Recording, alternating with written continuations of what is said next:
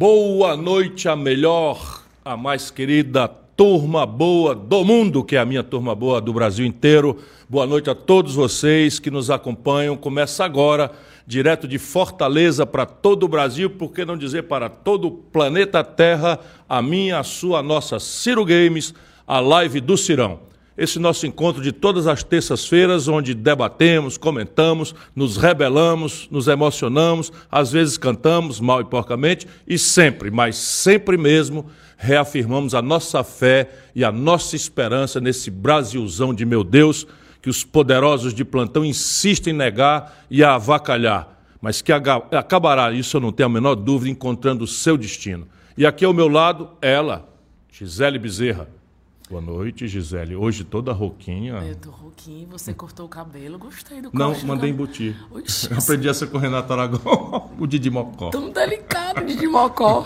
o Didi Às vezes eu te acho um parecido abraço, Renato, meu querido, é, gênio da raça. Lilian, maravilhosa, uma fofura. Então, né? Boa noite, Ciro. Não posso esquecer de te dar boa noite, Ciro, rouco agora. Uhum. Então, boa noite, pessoal de todo o Brasil. Hoje vamos ter um convidado que encanta brasileiros e brasileiras de todas as idades com a sua sabedoria e talento. Estou falando do escritor e professor Daniel Munduruku, que também é diretor-presidente do Instituto UCA, a Casa dos Saberes Indígenas. Vamos falar de cultura, educação e, claro, da situação dos povos indígenas nesse desgoverno Bolsonaro. Mas essa live vai também trazer uma novidade. Conta aí pro pessoal, Ciro. Pois é, Gisele, a gente recebeu vários pedidos para não deixar o react do Cirão só para o final da live. E como aqui nessa chibata quem manda é o povo, ou seja, a voz do povo é a voz de Deus, vamos atender esses pedidos para deixar o programa ainda mais dinâmico do que já é. Então fique ligado que nós vamos distribuir o reacts hoje durante toda a live. Tá dado o recado. Então, hora do tema do dia, solta a vinheta, diretor.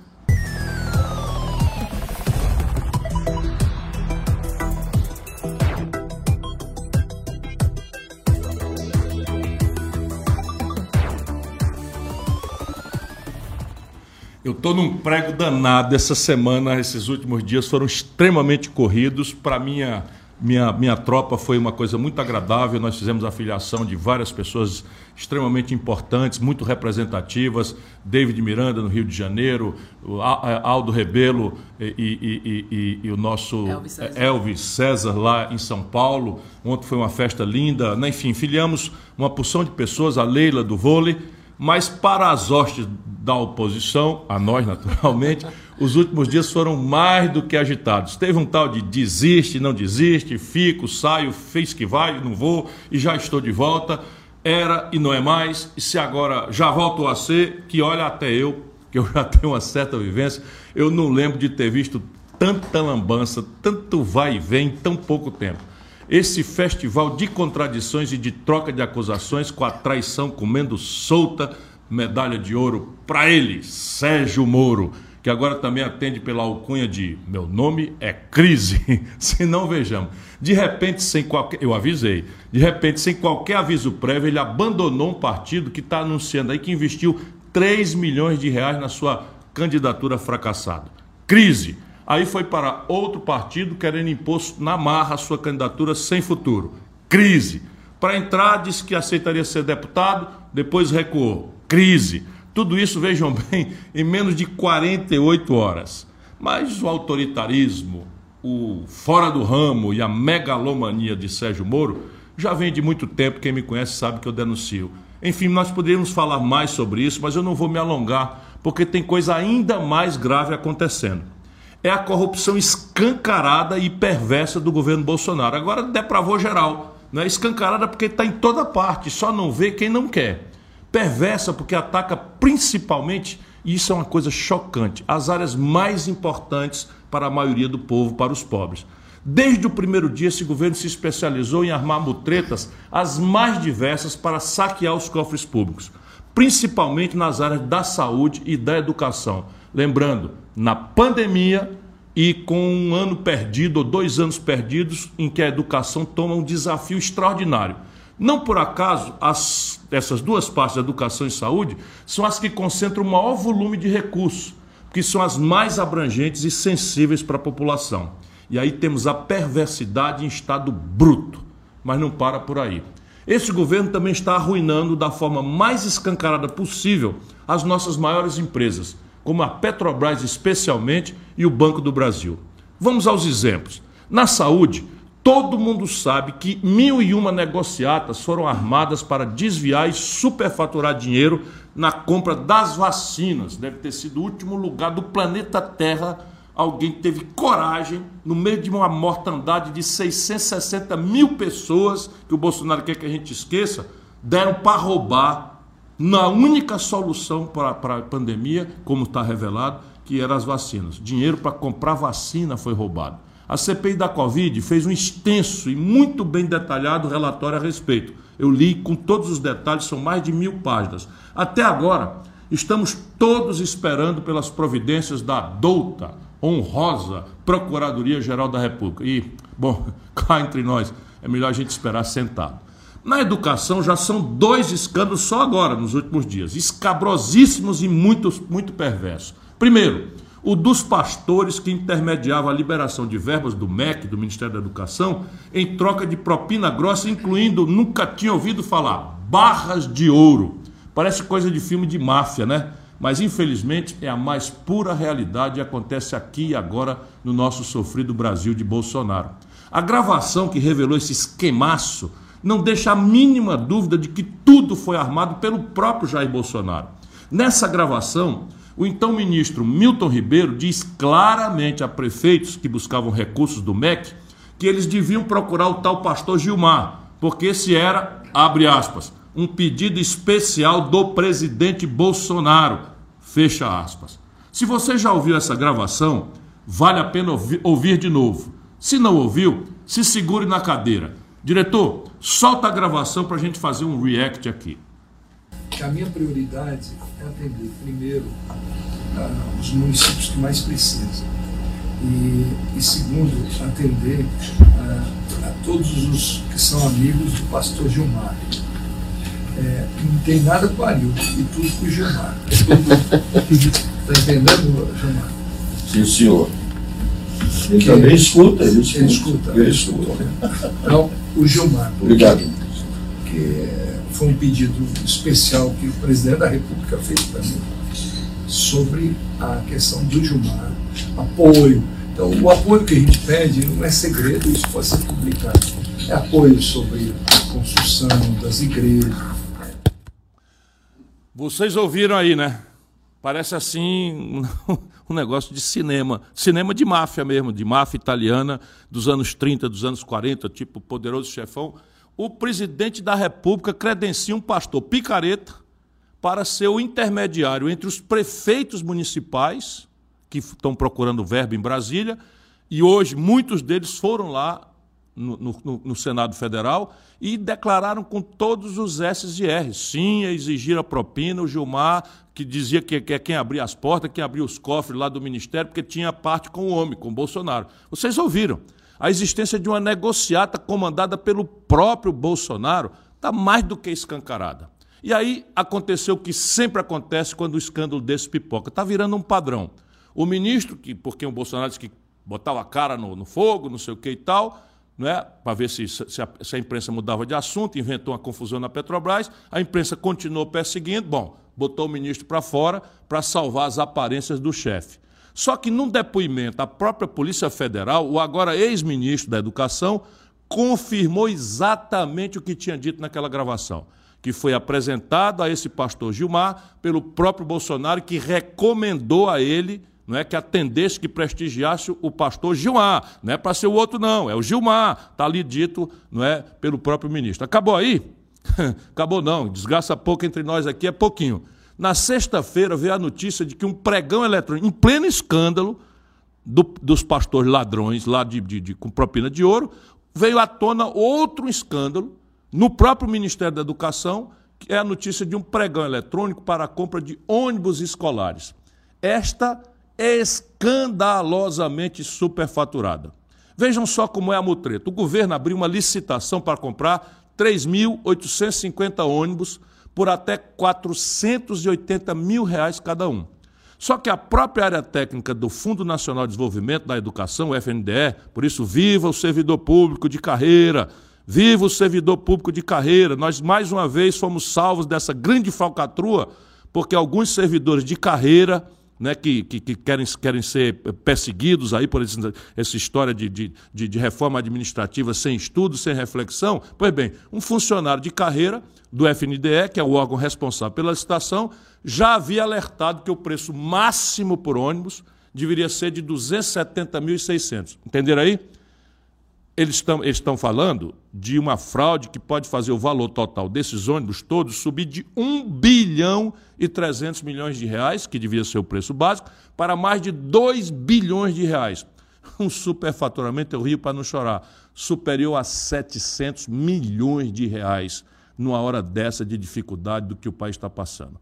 Ainda bem que deu tempo para o Tribunal de Contas da União suspender esse pregão que ia acontecer hoje e ficou de apurar a coisa toda. Mas pelo que a imprensa publicou, a gente já sabe que foi um dos diretores do FNDE que fez essa licitação andar, apesar dos alertas da área profissional, da área técnica lá do Ministério. Ele se chama Garigan Amarante. Anota o nome aí do elemento. Garigan Amarante. E foi indicado por quem? Por quem? Por quem? Adivinha? Por ninguém mais, ninguém menos do que o mesmo, o notório, o conhecido, o chefão, chefe Valdemar da Costa Neto. Sim, ele, o homem dos mil escândalos, que já foi parceiraço do Lula e do PT e que agora filiou o Bolsonaro no seu partido, o PL. Aí nós chegamos a duas conclusões que eu estou pensando, pedindo a Deus para iluminar minha palavra para você, meu irmão, você, minha irmã, prestar atenção no que está acontecendo. Nós chegamos a duas conclusões. A primeira é que esse governo tem a corrupção impregnada no seu DNA. A segunda, consequência da primeira, é que o chefão de todos esses esquemas é simplesmente o presidente da República. Se não fosse, como explicar uma sequência tão grande de escândalos? Quer ver outro exemplo? A venda de uma carteira de crédito do Banco do Brasil ao BTG Pactual, que não por acaso tem Paulo Guedes entre os seus fundadores. Era uma carteira de, que concentrava 3 bilhões de reais com B de bola o Banco do Brasil empresta dinheiro, etc, etc, fica ali com pré-datado, com cheque, com a precatória, com, com, com, a, com a promissória, etc.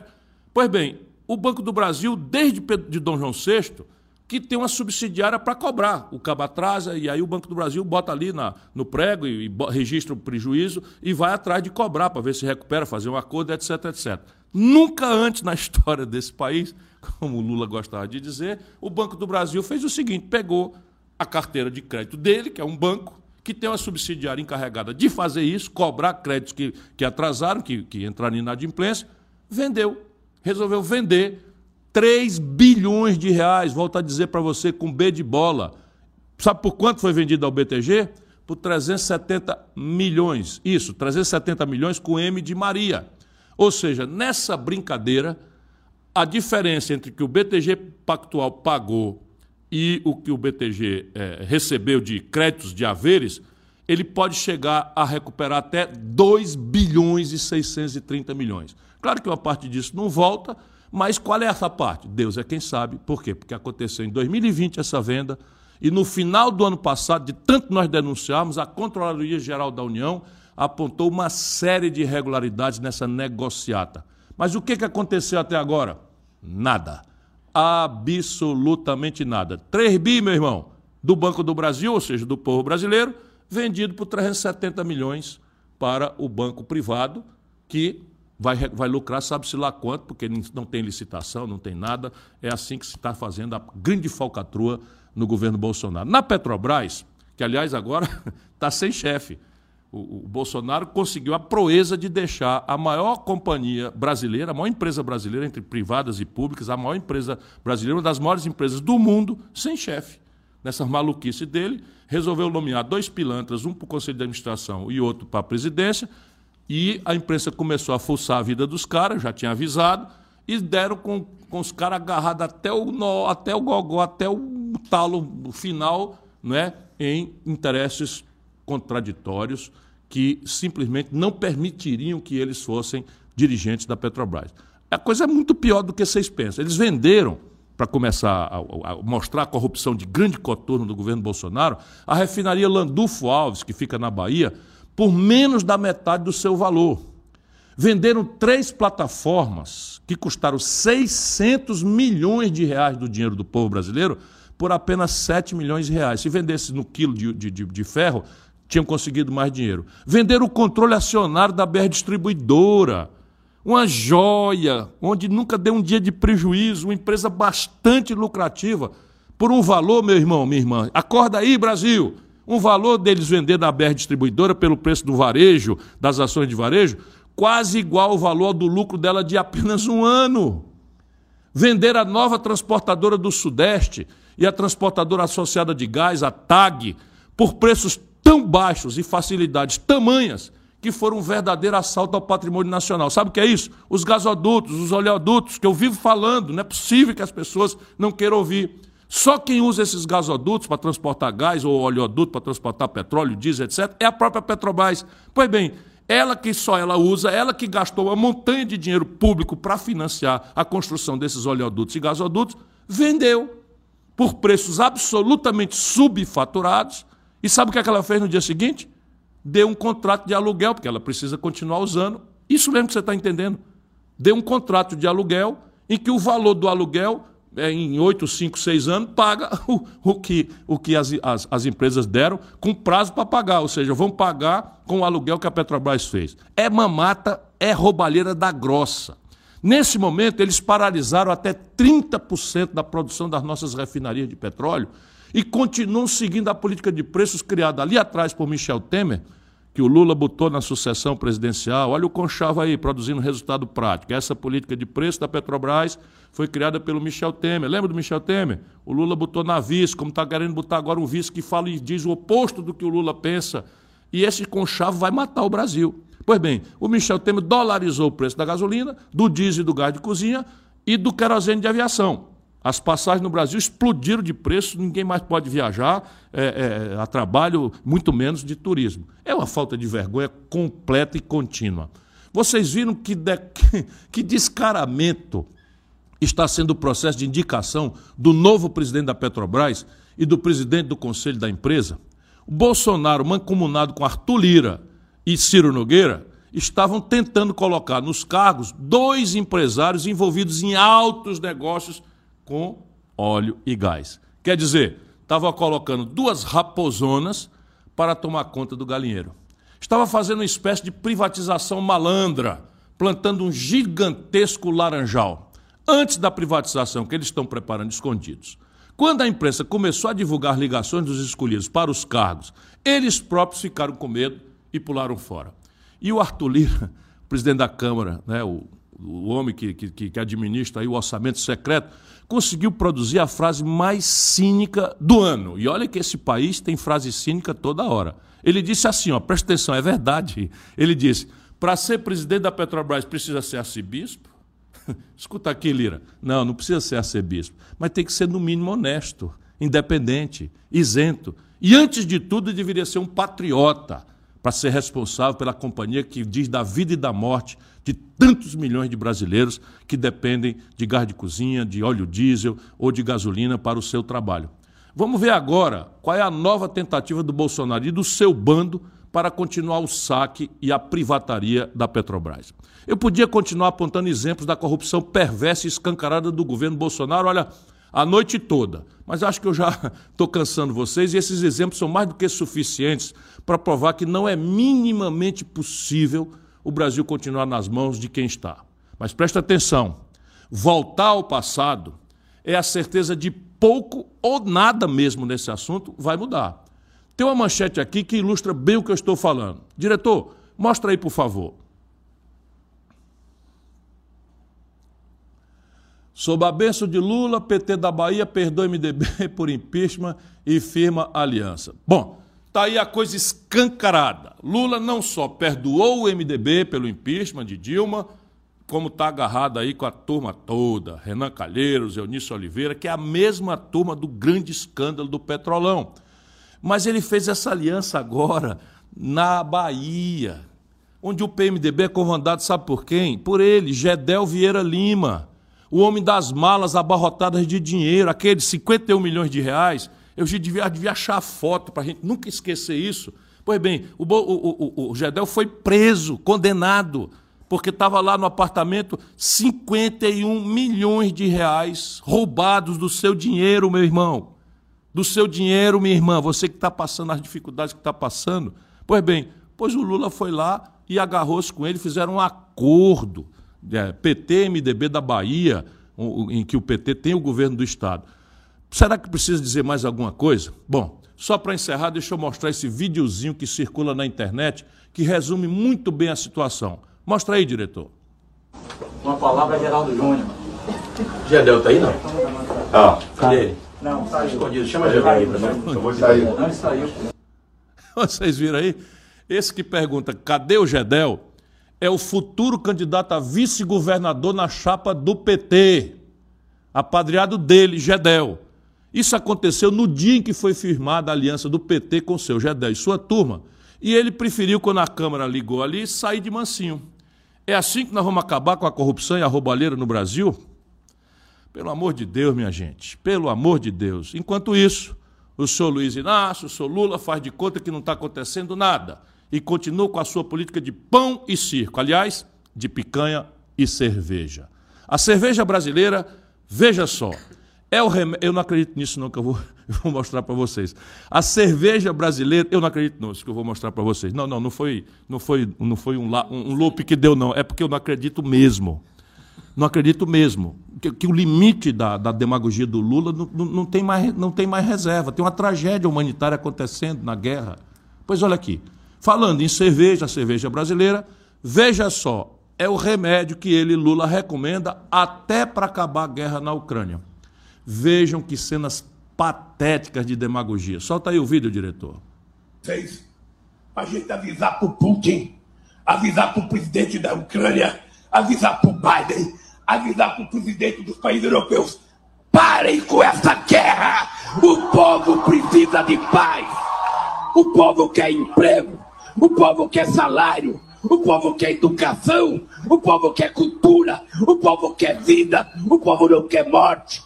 A quem interessa essa guerra?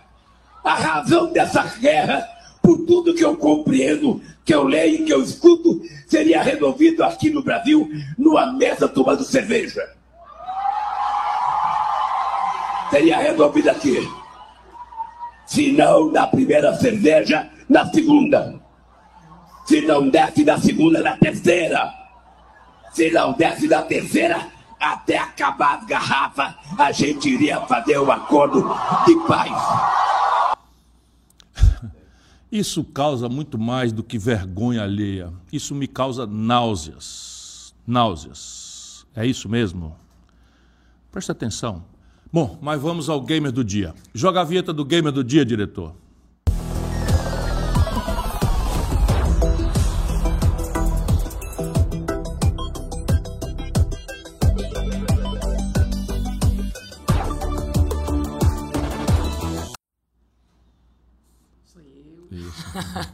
Nasceu e cresceu na comunidade Munduruku do Pará. E, movido pelo amor aos estudos, se formou em filosofia, escreveu dezenas de livros e hoje roda o Brasil e o mundo, participando de conferências, palestras e oficinas literárias.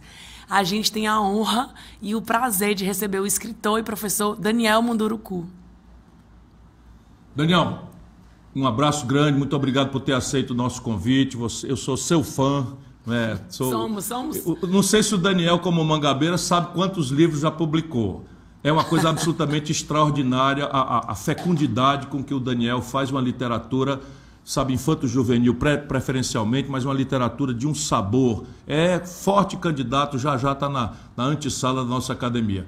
Mas deixa eu, deixa deixa eu dizer para quem está nos assistindo, conhecer melhor você e a sua história. Então conta para gente, quantos anos você tinha quando decidiu deixar sua comunidade lá no interior do Pará. Foi difícil tomar essa decisão? Qual foi a reação dos seus pais? Conta pra gente aí para que o povo brasileiro saiba que esse índiozinho saiu lá do interior do Pará para vencer sofrendo todo tipo de discriminação. Conta para nós. Boa noite, boa noite, Ciro, boa noite, Gisele, boa noite a toda a turma boa que nos assiste. É uma alegria, uma honra estar aqui com com vocês, né, nesse espetáculo de programa que você comanda aqui com tanta maestria, com tanta leveza, mas com tanta é, seriedade, sinceridade, né? e isso me, me agrada muito, confesso, e por isso tudo é uma honra estar aqui com, com vocês, compartilhando dessa tela. Eu sou nascido no estado do Pará, como você disse, dentro da tradição Bunduruku, né? e eu tive a oportunidade, sim, de poder conviver numa comunidade, pelo menos na minha primeira infância. Eu sou nascido sim, em 1964, né? justamente no ano do, do golpe militar. Sou nascido em fevereiro, o golpe foi em março. E é, no começo da minha, na minha primeira infância, fui mandado para a cidade, né? justamente para estudar, né? que era a política integracionista do, do, dos militares, que era fazer com que nós indígenas perdêssemos a nossa identidade né? e assumíssemos essa cínica identidade brasileira que acabou é, é, entrando no, no, no, imaginário das pessoas né? e, e, e, trazido pela educação, né? que nós precisávamos deixar de, de ser quem somos, aderir o que os outros queriam que nós fôssemos para a gente poder ser brasileiro de verdade. Felizmente, a Constituição de 1988 acabou com essa, com essa tragédia, né? É, e hoje as populações indígenas podem é, atuar dentro da sociedade brasileira sem precisar deixar de ser quem são. Isso que é uma das coisas muito muito importantes na democracia, inclusive. Então eu tive é, que, que ir para a cidade, tive que estudar, tive que aprender a ser gente, como diziam antigamente, para eu poder me constituir um cidadão brasileiro. Né? E um cidadão brasileiro, naquela ocasião, era justamente a negação do que a nossa identidade originária nos traz. E, e dentro disso, eu fui, obviamente, é, me constituindo uma, uma pessoa muito curiosa, né? trazendo dentro de mim o, o espírito do meu povo, a ancestralidade, mas também aprendendo as coisas do Ocidente e com essas, é, é, com esses novos conhecimentos, eu fui podendo também construir um caminho por essa sociedade, mas sempre buscando é, trazer e, e, alimentar em mim esse meu pertencimento, que é o que eu hoje faço através da minha literatura, né, do, do que eu escrevo, numa tentativa de aproximar o povo brasileiro da sua própria identidade. O Brasil, Ciro, precisa ser refundado, para não afundar, precisa ser refundado. Ele precisa novamente voltar-se um pouquinho para trás para ganhar impulso e, de fato, construir essa identidade, e nós estamos devendo isso ao Brasil. Né? O Brasil está devendo isso a si mesmo, e, e nós precisamos fazer isso, por isso é, eu confesso aqui a, minha admiração a, a, tudo aquilo que você tem proposto né, para a nossa sociedade, né, de re, realmente refundar um Brasil para que a gente, de fato, é, é, alcance aquilo que, que nós temos como qualidade, né? como qualidade de, de ser brasileiro e que tem sido muito vilipendiado pelas políticas públicas ao longo do, do, da nossa história e que precisa, realmente, a gente precisa dar um, dar um salto para o futuro, né? se é que há um futuro possível. Nós precisamos dar esse salto imediatamente para a gente sair dessa é, é, é, desse buraco né, que nós estamos é, ainda atolados até hoje.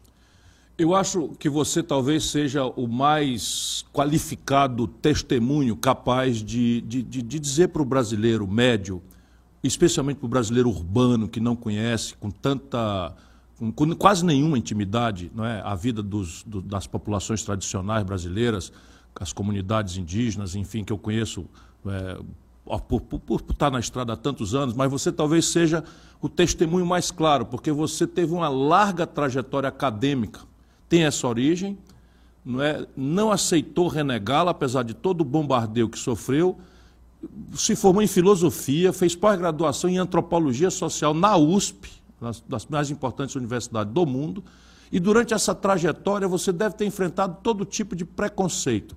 E ainda assim, você afirma a sua, a sua identidade indígena e o faz com doçura, e embora seja muito forte. Fala um pouco para mim dessa, dessa coisa, como é que foi. Né? Você, você já disse que, que quiseram aculturá-lo e você passou aí provavelmente uma transição ainda incapaz de compreender, como compreende hoje, essa força de fora para dentro, recupera a sua identidade e, para, e praticamente sem rancor, mas com muita força, você enfrenta, enfrenta, enfrentou e vence extraordinariamente os preconceitos. É, você sabe, eu confesso para você que o preconceito não me incomoda tanto quanto a estupidez.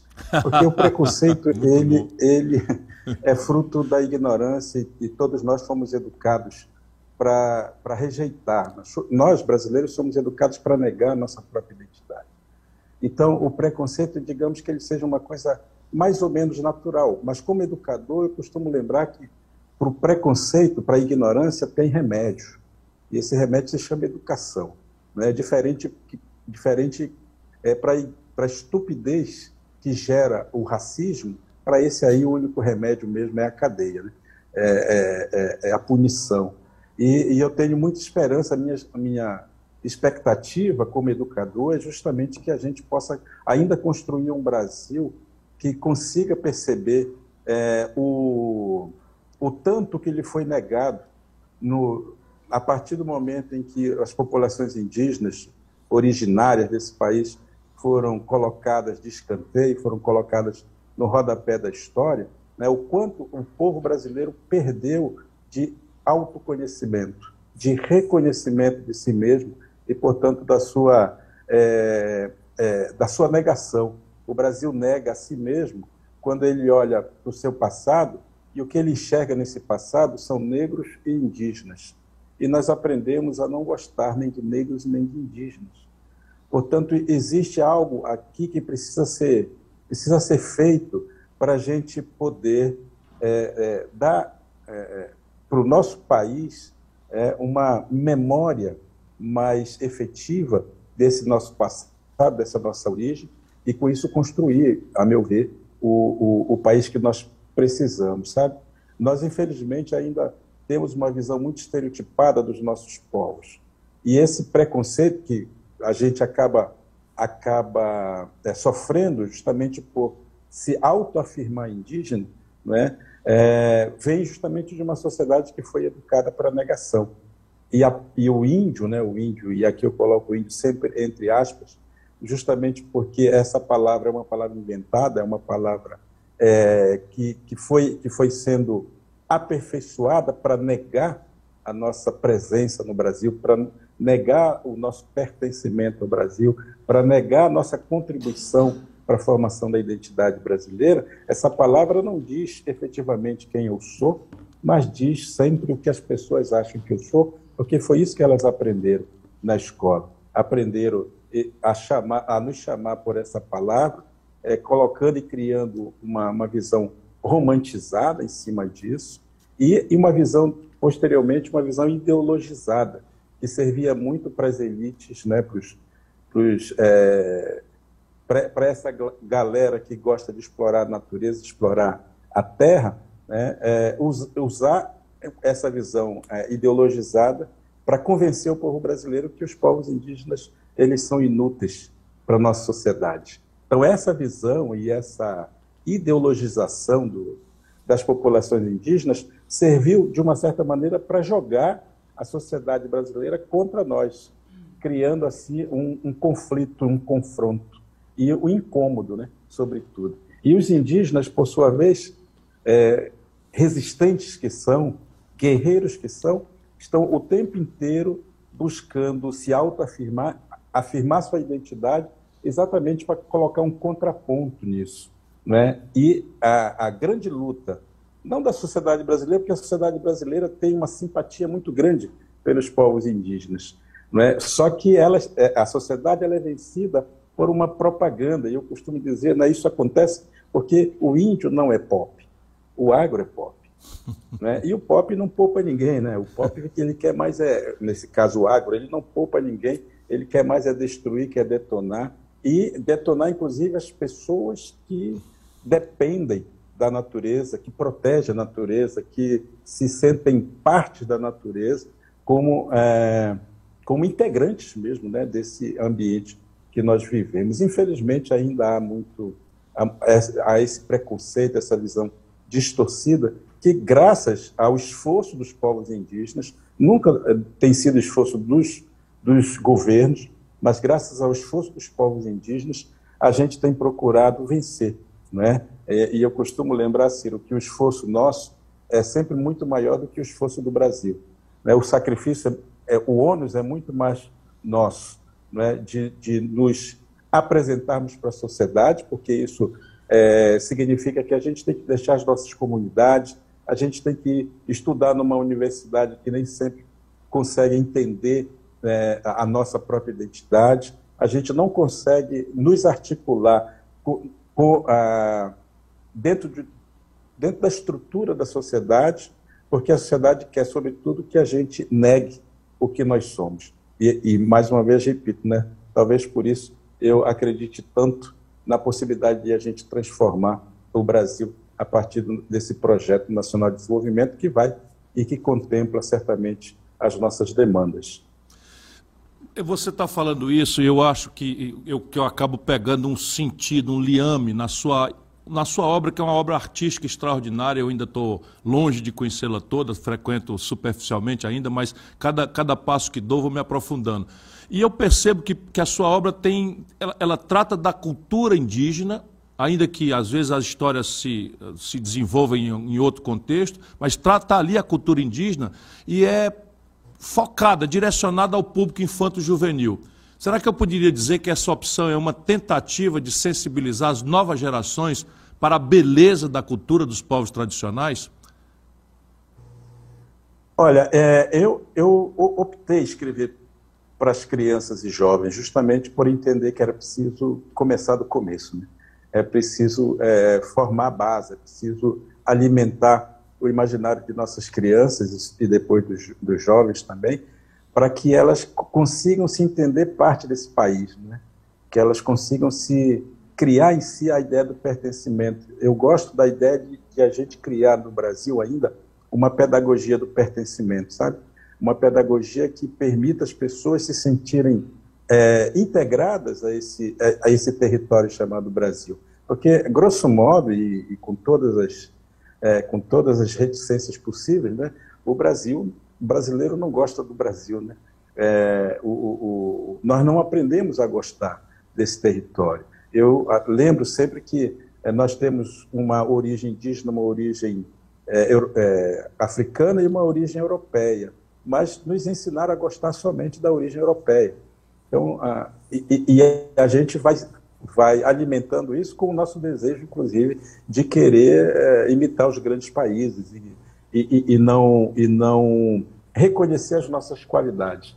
Eu acho sempre que o Brasil tem muito mais qualidades que defeitos, mas nós fomos tão educados a gostar dos nossos defeitos que nós recusamos as nossas qualidades. Então, quando eu penso na minha literatura e penso que é possível formar crianças, formar novas gerações que possam pensar as nossas identidades e tirar dessa nova identidade uma, uma receita para um Brasil melhor, eu fico assim é, é, é, muito esperançoso, não é? E isso me torna assim uma, uma espécie de é, de rebelde com causa, né? Usando aí a rebeldia da esperança como mote, não é? Ou a esperança como projeto, que é um, também um dos meus motes, né?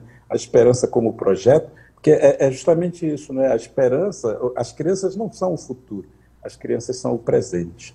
Né? E eu quero acreditar nas crianças como o presente que o Brasil recebe todo dia, né? com, uh, com um desejo de que elas vivam plenamente esse momento que elas estão vivendo e consigam, assim, construir esse pertencimento a esse lugar. E quando a gente se sente pertencente, a gente se compromete. Não é? A gente quer fazer com que as coisas aconteçam, que as coisas deem certo. Então, a literatura, que aliás eu costumo dizer que eu não escrevo para criança, eu escrevo para a infância. E a infância mora dentro de todo brasileiro, né? de todo mundo, de todo ser humano. Né? Mesmo um, um velhinho de 90, 100 anos também traz consigo a infância, porque foi um período de vida que ele viveu, portanto ele carrega consigo. A infância não, a infância é só um, a, a melhor, a, o ser criança, né? É só uma fase na vida da gente. Mas a infância não, ela é, ela é a somatória. Né? Nós somos a somatória de todos esses momentos de vida que a gente, que a gente é, é, experimenta e, quiçá, a gente possa fazer da educação um processo é, de conscientização das pessoas para esse pertencimento. Vocês estão sentindo a doçura? Cada vez que eu vejo o Daniel, eu sinto isso. Mas eu não quero monopolizar aqui. A Gisele também tem uma pergunta para lhe fazer, Daniel. Ah, sim.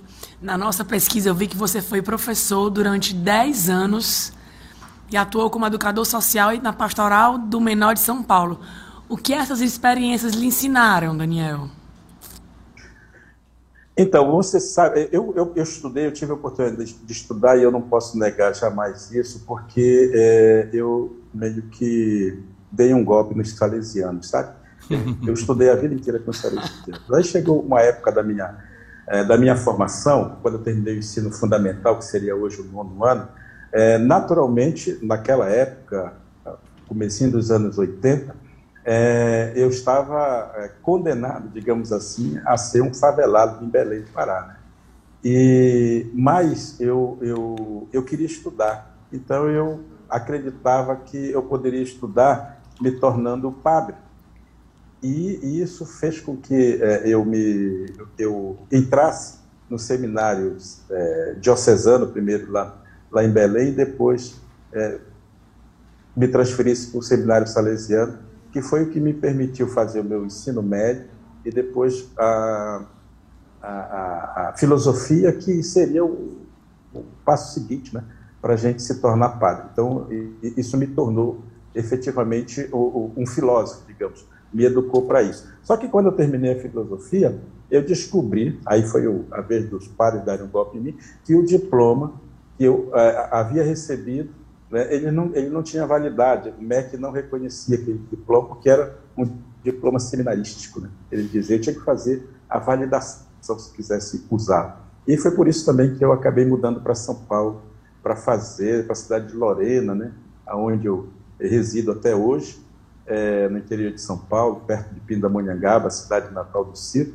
É, e, e, e, e, isso me, me, me fez participar é, de uma vida social. Eu aprendi bastante coisas com os salesianos, porque eles trabalham muito com crianças e jovens e tal. E quando eu fui para São Paulo, para a capital, para continuar os estudos, para fazer, depois faria USP, né, como, como você lembrou, é, eu fui, procurei a pastoral do menor, que era o que eu sabia fazer naquela ocasião, procurei a pastoral do menor em São Paulo e me, me, me candidatei né, para ser educador social de rua.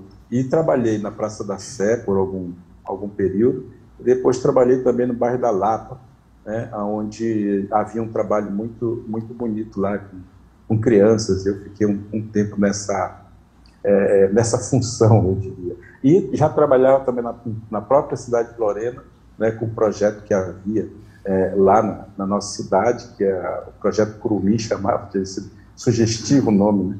Projeto Curumim, e eu é, já, já me dedicava a isso lá na, na nossa cidade. E depois indo para São Paulo, então eu fiz. Agora, essa experiência toda com, com criança fez só alimentar em mim né, o desejo mesmo de agir em favor delas. Porque naquela ocasião, início dos anos 90, final dos anos 80, início dos anos 90, havia muito, muitas crianças na rua. Né? A pastoral do menor atuava muito no sentido de também dar assistência para essas para essas crianças e é, era um, momento de pobreza muito muito grande tal. Isso me serviu, é, criou-se em mim uma sensibilidade que eu acredito que foi fundamental, né, para eu também eu amadurecer enquanto profissional, amadurecer enquanto ser humano, né, e desejar mesmo dedicar minha vida para a educação, para tentar, enfim, como professor, que eu acho que o professor ele é o grande, ele é o grande artesão, né, o grande artesão da nossa sociedade, é, me dedicar a isso por considerar que era uma função absolutamente importante para a construção, sei lá, de uma sociedade melhor, né? Não sei se está dando certo não, mas com certeza é, eu me sinto muito, muito orgulhoso com isso. Daniel, a gente sabe que os povos indígenas vivem sob constante ameaça de garimpos clandestinos, extração ilegal de madeira, grilagem de terra, enfim, de muitos interesses econômicos absolutamente predatórios. Isso não é nenhuma novidade. A novidade é que neste governo Bolsonaro parece haver um incentivo legal a essa agressão às comunidades tradicionais, aos nossos povos indígenas, seja por meio de leis, seja pelo desmonte desvirtuamento dos órgãos como a FUNAI, o INCRA, o ICMBio, o IBAMA, enfim, fale para nós um pouco sobre isso. O Brasil precisa ouvir de uma palavra autorizada como a sua esse testemunho. É isso mesmo, Ciro. Tem, o que tem acontecido, e eu costumo sempre lembrar os meus amigos, né, que, que costumam me ver nas lives e tudo mais, é justamente nós parece que vivemos hoje assim uma espécie de dobra no tempo, né?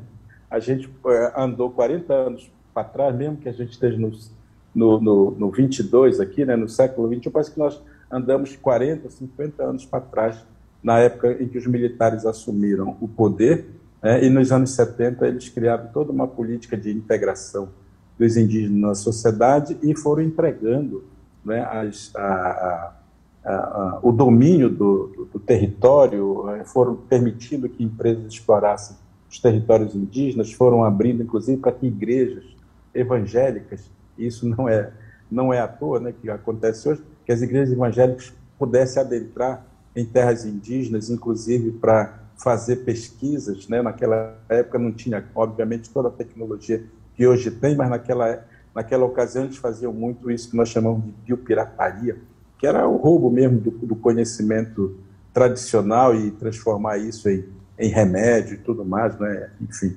É, e, uh, e a entrada permanente, né, a invasão permanente dos territórios indígenas, justamente por grileiros, por garimpeiros, por agricultores, é, criando né, todo uma, um cenário, que é um cenário mesmo de terror, né, é, com os povos indígenas. Tem muitos relatos, e a história ela está farta disso, né, de, dessas invasões, de verdadeiros genocídios que aconteciam, né, de perseguições às lideranças indígenas e tudo mais.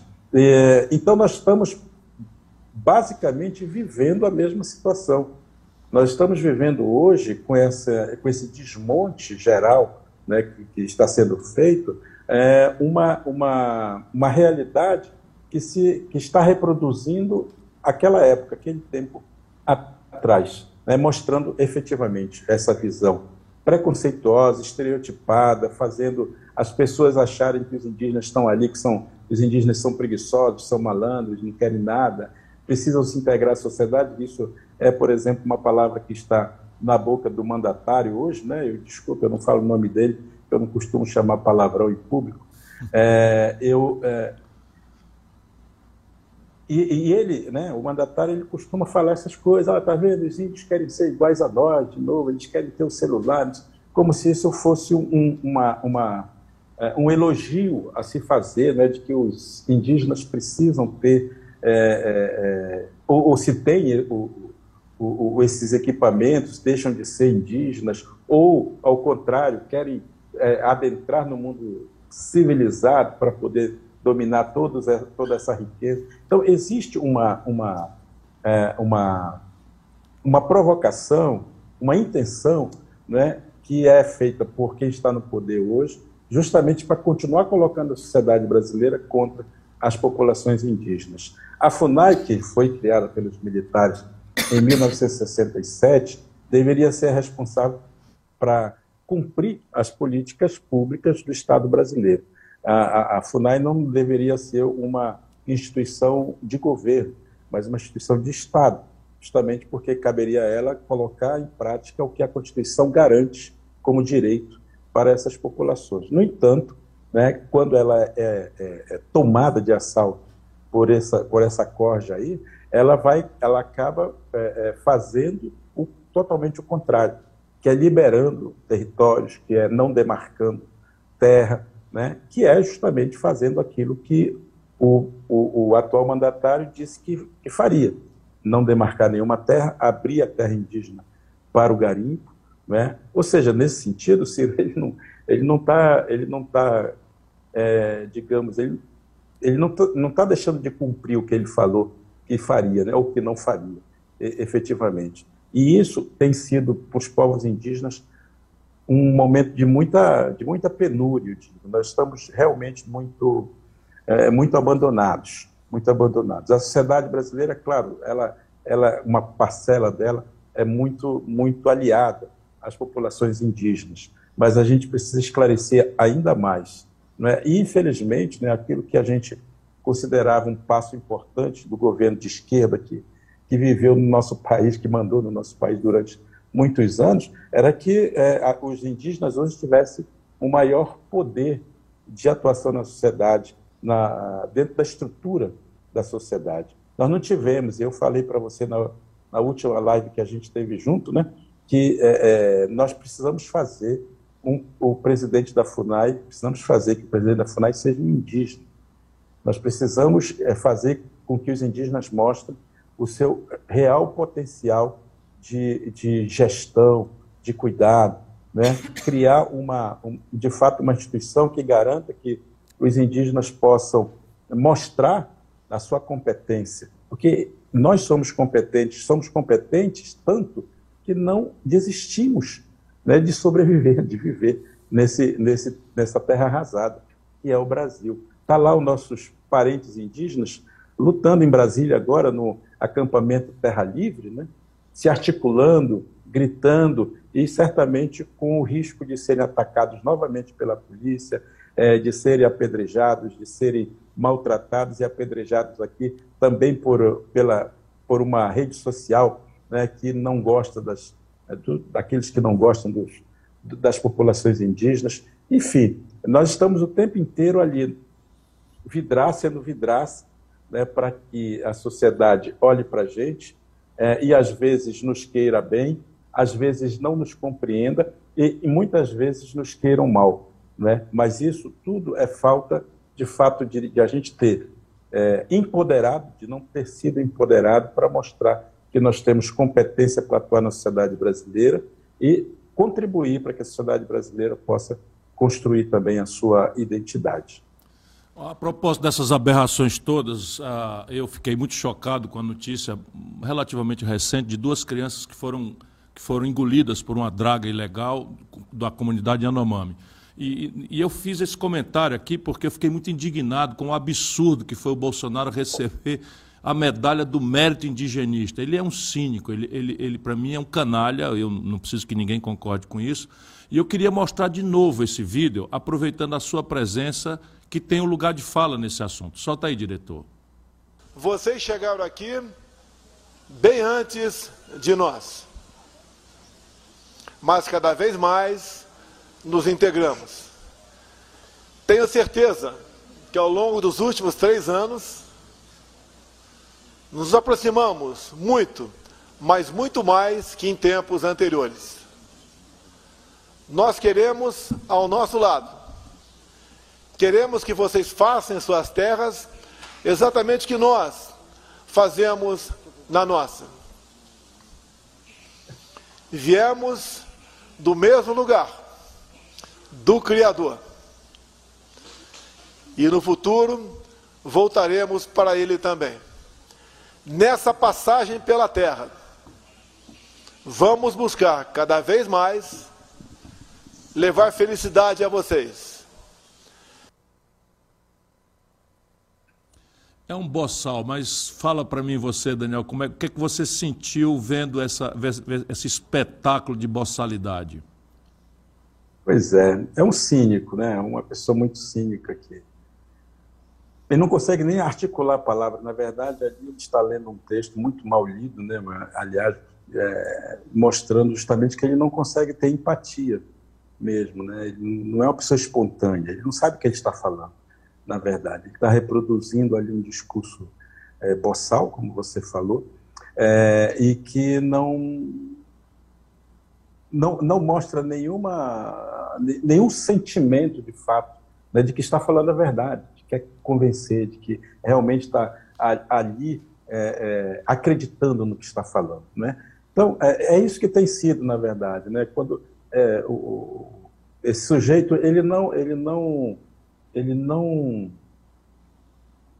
ele não gosta do Brasil, né? Não, ele não ele gosta. Não gosta do... é, ele não gosta. E isso é, é, muito, é muito evidente. Sim. Bom, Daniel, você já disse que os povos indígenas se esforçam muito para compreender o Brasil, mas o Brasil não faz nenhum esforço para compreender os povos indígenas. Isso, essa, essa sua expressão me comove muito. Inclusive mexeu comigo mesmo. Eu, eu fiquei me perguntando se eu estou fazendo o esforço devido, não é? Devido no sentido de dever fazer, que é compreender não é? essa, essa, essa coisa que é o Brasil é, e que nós aparentemente essa, essa sua frase devia nos constranger a todos, a todos, todos nós. O Brasil não faz nenhum esforço para compreender os povos indígenas, apesar dos, das, das, comunidades indígenas fazerem imenso esforço para compreender o Brasil. Eu estou completamente de acordo. Eu gostaria que você desenvolvesse esse raciocínio, porque acho que é, é, um dos, é uma das convocações mais fortes da sua presença benfazeja na luta brasileira. Os povos indígenas, Ciro, têm uma, uma visão de existência que é uma, uma visão assim de pertencimento. Né? Todo mundo já sabe, isso é reproduzido, muitos, muitos é, é, líderes indígenas dizem isso o tempo inteiro, reforçam o tempo, tempo inteiro que a, a nossa grande missão, digamos, nossa grande tarefa no Brasil, para não permitir que o Brasil é, caia no abismo, é a gente não abrir mão no, do nosso pertencimento a esse território, é não abrir mão da, das nossas identidades, é não abrir mão da nossa ancestralidade. Né? O esforço que nós fazemos é, de sobrevivência é também a nossa contribuição principal para que o Brasil ele não caia nesse abismo. Porque é, se a gente fizer, se a gente desistir, digamos, se a gente se integra à sociedade brasileira, como dizem os malucos, é, a gente a gente vai tirar do Brasil a possibilidade dele ter um contraponto e de que a nossa identidade brasileira ela não se constitua de fato como essa junção de diferentes saberes. E a pergunta que eu sempre faço para os colegas professores e tal é quando eu quero eu quero jogar um pouco de piolho na cabeça deles, né? É o que eu costumo dizer que eu, que eu costumo fazer quando eu falo para professores é jogar piolho para a gente se incomodar um pouquinho é justamente a pergunta: qual é o índio que mora dentro de você? Né? Qual é o índio? É, é esse índio romântico que querem que a gente continue reproduzindo na escola?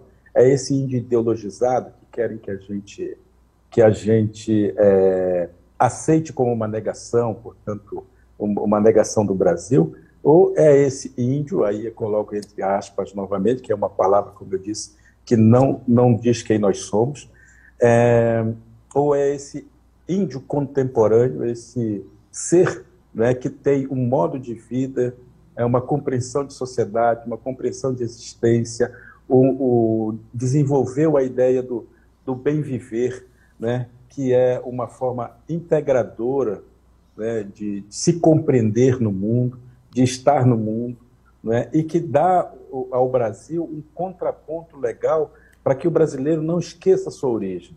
Por mais esforço que uh, a história do Brasil tenha feito para apagar, para criar esse apagamento nas nossas sociedades, os povos indígenas têm como uma tarefa, como uma missão, fazer com que o Brasil não esqueça a sua ancestralidade, a sua identidade, o seu pertencimento.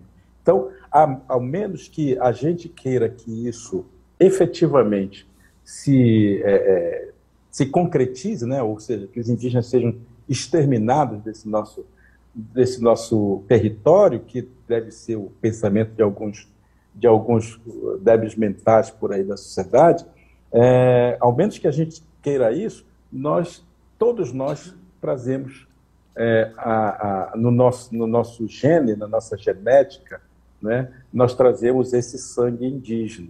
Então, o, qual é o esforço nosso? o esforço nosso é despertar o Brasil, é acordar o Brasil, é dizer que ser brasileiro é ser indígena. Não na, nessa visão estereotipada, equivocada que as pessoas têm, mas esse indígena que tem pertencimento, que tem responsabilidade, que tem compromisso com o território, que é valente, não é que é guerreiro e que é isso que é uma das qualidades do povo brasileiro e que a gente acaba não, não aprendendo, a, a, aprendendo, ou pelo menos aprendendo a não gostar né, de sermos assim, porque isso está ligado a essa visão estereotipada que a gente tem de que índio é atrasado. Né? E as pessoas que entram em contato, e você já entrou, você já visitou aldeias indígenas, as pessoas que entram em contato direto com as populações indígenas, elas descobrem a riqueza, a beleza, a simplicidade, a interesa que essas populações vivem quando conseguem ter seu espaço, ter seu território, né, ter as suas terras demarcadas, ter os seus direitos garantidos. Eles conseguem desenvolver essa leitura de mundo e uma leitura que nos lembra que nós somos partes, não somos donos, que nós somos, estamos integrados a esse tudo e que essa integração tem que reverberar naquilo que nós somos. E o brasileiro precisa deixar essa verdade aparecer dentro de si.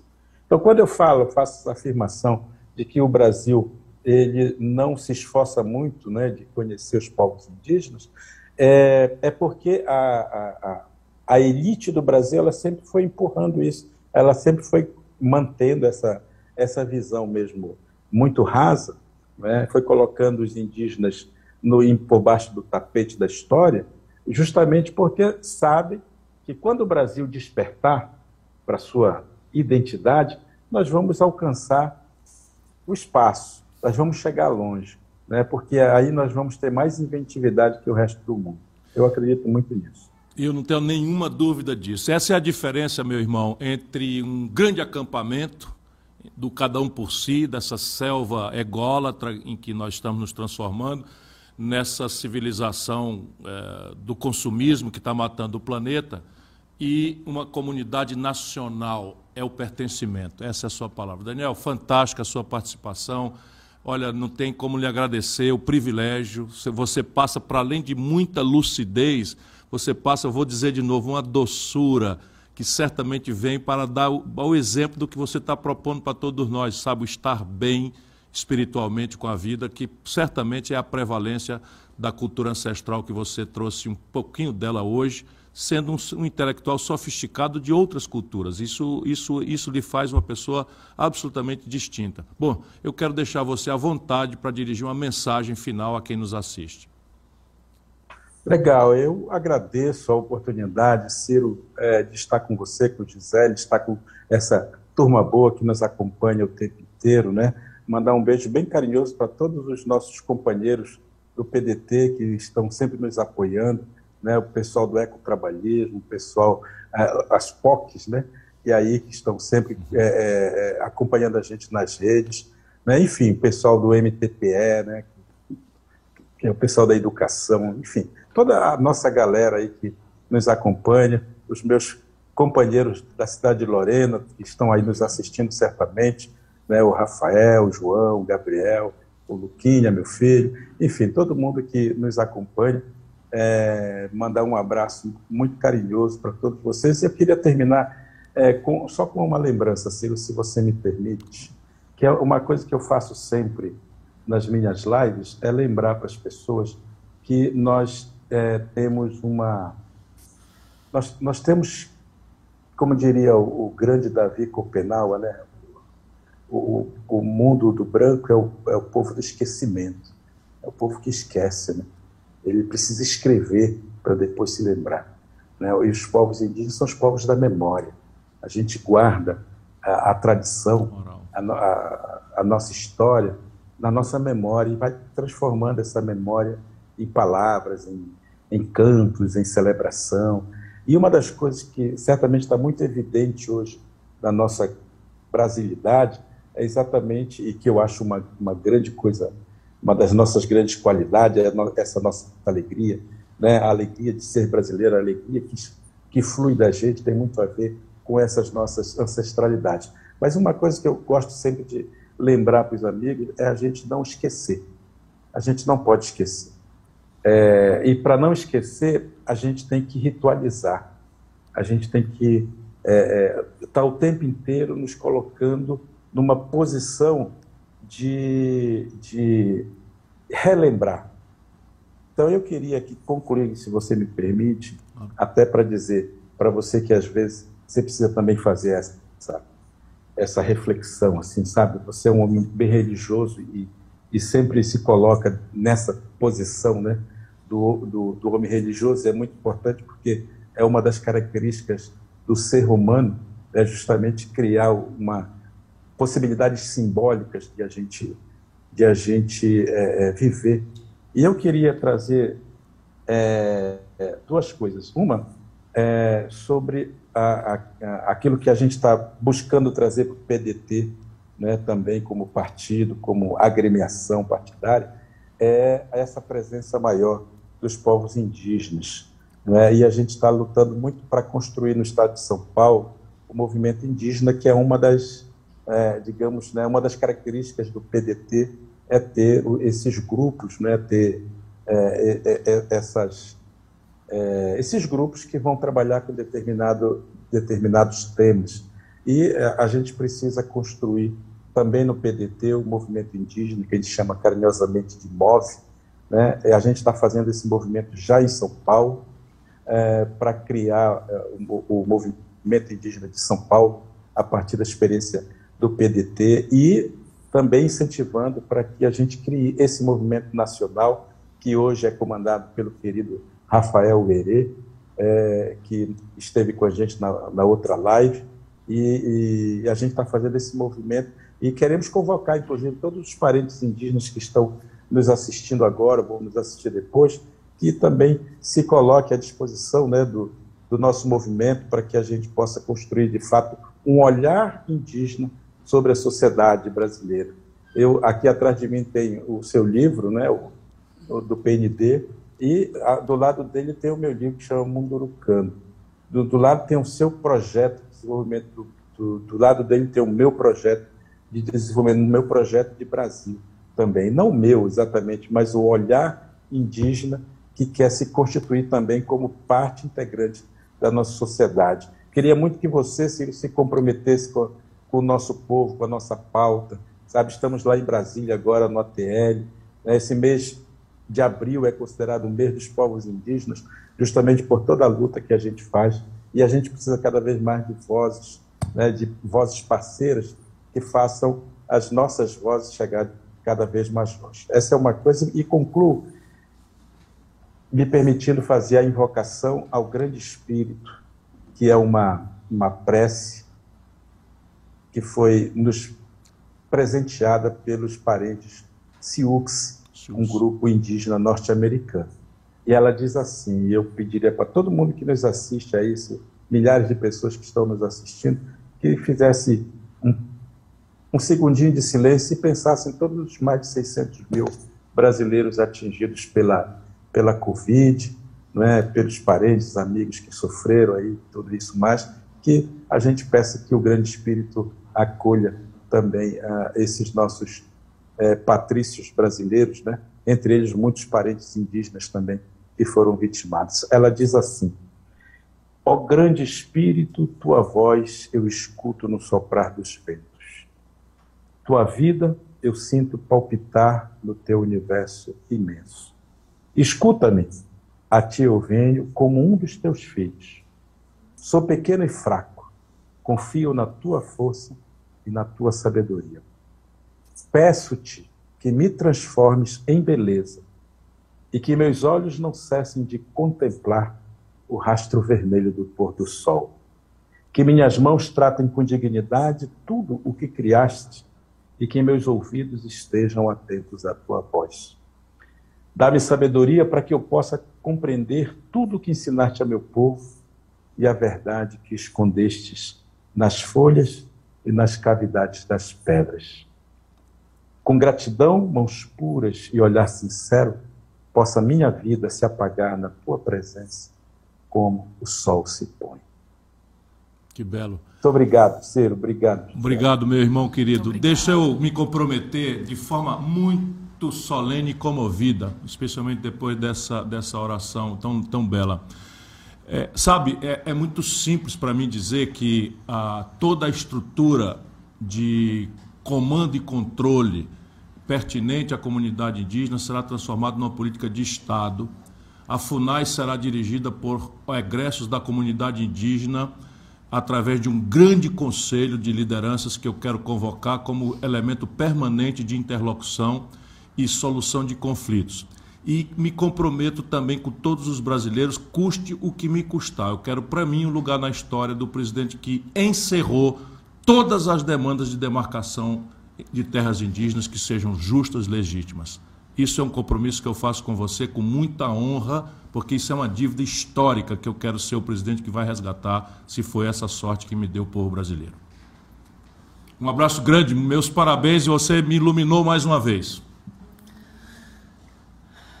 Muito obrigado. Nossa, que lindo. Muito bom, muito bom. Obrigada, Daniel. Muito obrigada. Bom, é, o Daniel é daquelas pessoas que elevam a gente. Muita sabedoria, muita paz interior e muita mensagem que toca no fundo do nosso coração. Obrigado por você existir, Daniel. Eu assino embaixo. Assino embaixo. Ele, ele passa isso. Ele é um intelectual sofisticado, sofisticado mesmo.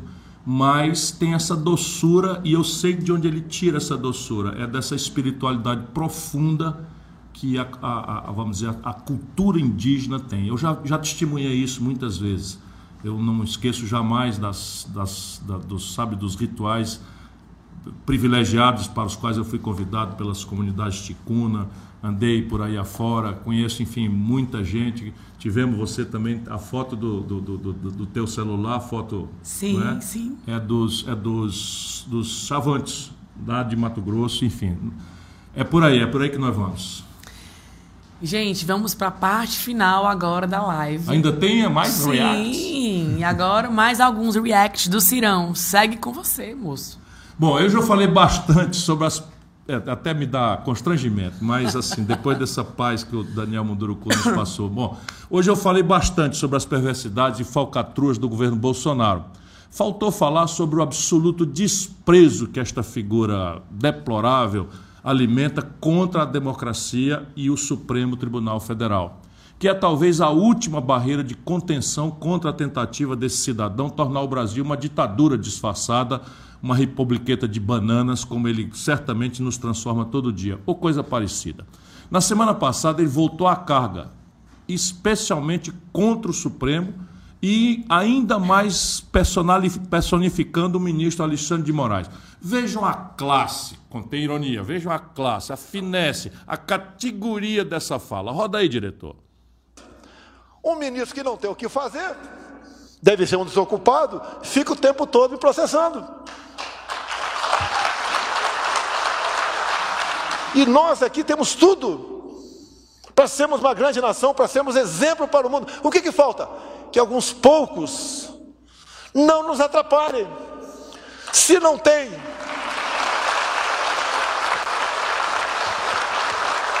Se não tem ideias, cala a boca. Bota a tua toga e fica aí. Sem encher o saco dos outros.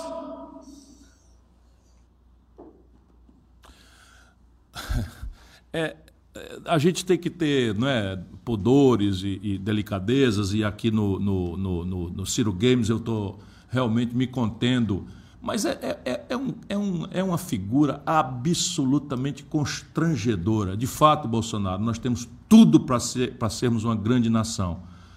Apenas algumas pessoas servem para nos atrapalhar e nos fazer encher de vergonha. E você é o maior canalha, é o maior canalha que esta república já produziu.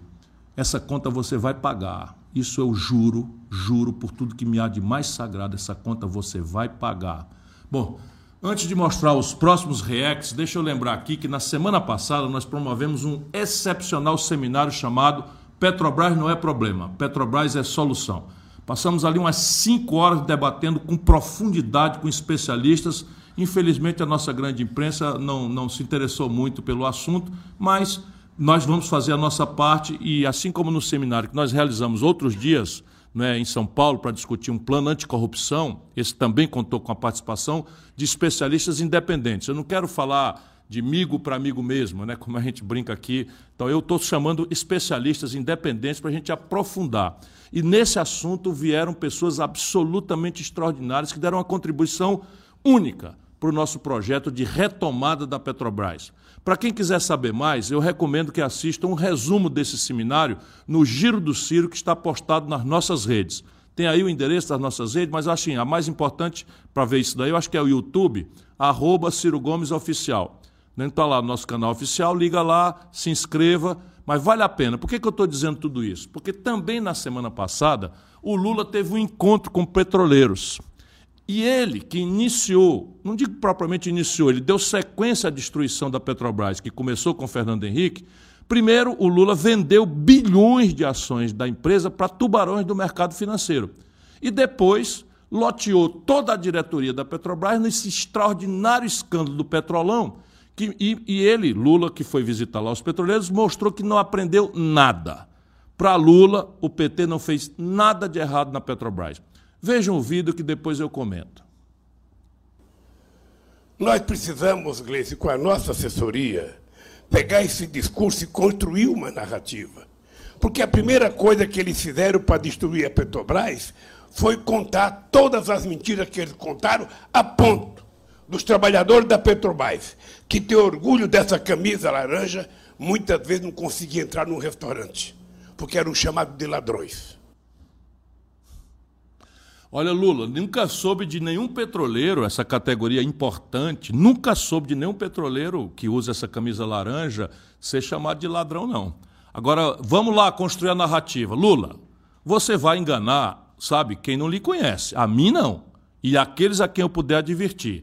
É verdade ou é mentira, Luiz Inácio Lula da Silva, que você deu um bilhão de reais de contratos sem licitação para as empresas do Eunício Oliveira, presidente do Senado, a quem você apoiou para governador do estado do Ceará. É verdade ou é mentira, Lula? O nome da empresa é Manchester. E quem quiser saber quem está falando a verdade, entra no Google. Houve mil reclamações, os empresários que foram prejudicados porque não houve licitação. É verdade ou é mentira que a Transpetro superfaturou navios? É verdade ou é mentira que você nomeou Paulo Roberto Costa que depois veio a, a, a fazer todo o escândalo do, do, do, petrolão. É verdade ou é mentira? Bom, vamos construir uma narrativa. A Petrobras hoje está sem a defesa do povo brasileiro por duas razões. Uma é que você fez a maior venda de ações da Petrobras da história da companhia, e esse é o pretexto que a política de preços de paridade de importação usa para fazer o povo brasileiro morrer esfolado nesse preços exorbitantes do gás de cozinha, da gasolina e do querosene. Você, Lula, fez a maior capitalização, que é como vocês chamam, e capitalização significa trazer acionistas privados para dentro da Petrobras com um volume muito grande. E isso está representado no domínio final da Petrobras por esses interesses não é de ganhar o maior lucro no curto prazo. Essa é a explicação. E segundo Lula, você loteou a Petrobras toda, sabendo, porque eu lhe avisei, muitas vezes, e publicamente lhe avisei muitas vezes, que a Petrobras estava toda loteada por ladrões e você sabia que eles estavam assaltando a Petrobras. Não vai escapar do debate, não. Se não quer vir debater, vai ter react. Mas olha só, nesse mesmo encontro com os petroleiros, o Lula lança um desafio, que eu volto a dizer, eu aceito agora diante de todos vocês. Solta o vídeo, diretor. Eu tenho o maior orgulho do mundo de defender a soberania desse país e, dentro da soberania, defender a Petrobras em qualquer debate, em qualquer lugar do mundo, em qualquer lugar do Brasil.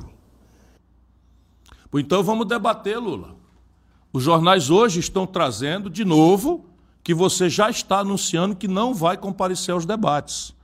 O Bolsonaro está tendo aí um respiro nas tais pesquisas, é por esse tipo de arrogância por esse tipo de prepotência, por esse salto alto e por essa despudorada falta de, de compromisso com a verdade.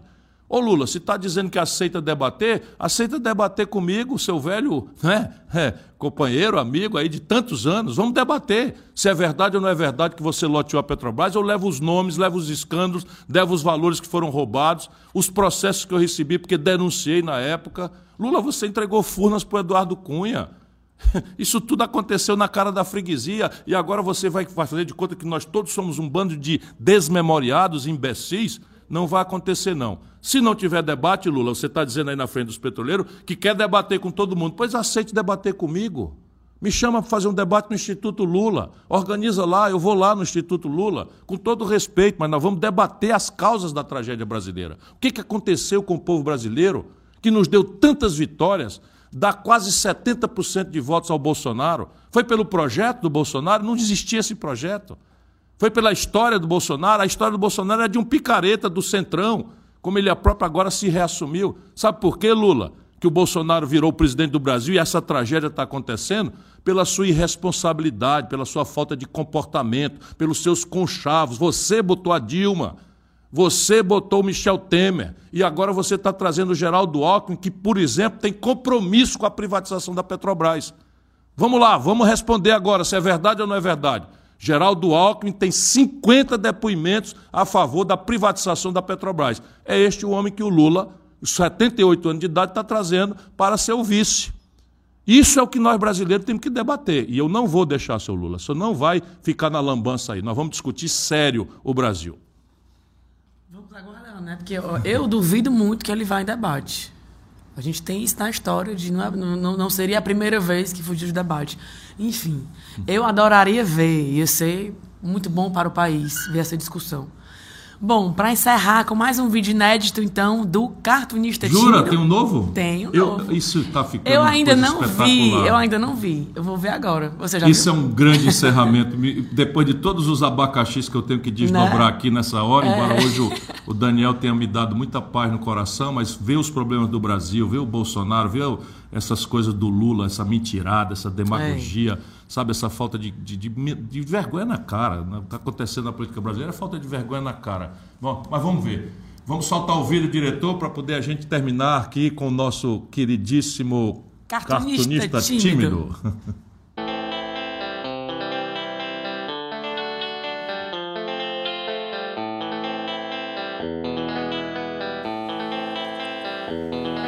Eu vou contar uma história que aconteceu no meu país. O Brasil votou pela discórdia porque estava infeliz. O povo se sentiu enganado, pois teve esperança com PT. Porém, o triste resultado foi escândalo e mais escândalo na TV. E tudo ficou tão confuso. Ninguém entendia mais nada. Elegeram o mais obtuso por causa de uma facada. E nesse relato obscuro, essa é a moral da história, meu prezado. Quem quer um melhor futuro não pode repetir o passado. Oh, olha aí, ó. Tão falando de política, tá em show de música, pô. Isso tá parecendo até aquele negócio. Uh, arte. Isso não vai ficar assim, não. Já mandei meus advogados atrás do Ciro e ele vai pagar uma multa de 50 mil. Vai ver só. Ô, oh, Bolsonaro, será que você pode me explicar que história é essa aqui, hein? Chegou na minha casa uma intimação e uma multa pra eu pagar? Uh, Ciro, Ciro Nogueira. Ih, aí, foi mal, eu me confundi de novo. Confira os outros vídeos do Cartunista Tímido. Deixe o seu like, se inscreva no nosso canal e compartilhe este vídeo com seus amigos. Um grande abraço e até a próxima! Ai, vale a pena se inscrever no canal, eles são muito ora bons. Ora se vale, ora se vale. Bom, como sempre, sensacional. Parabéns, cartunista tímido, e muito obrigado a todas vocês, a todos vocês, pela audiência. Foi de novo espetacular o nosso encontro de hoje. Um beijo, pessoal, e até a próxima terça. Inter. Vai ser uma live especial.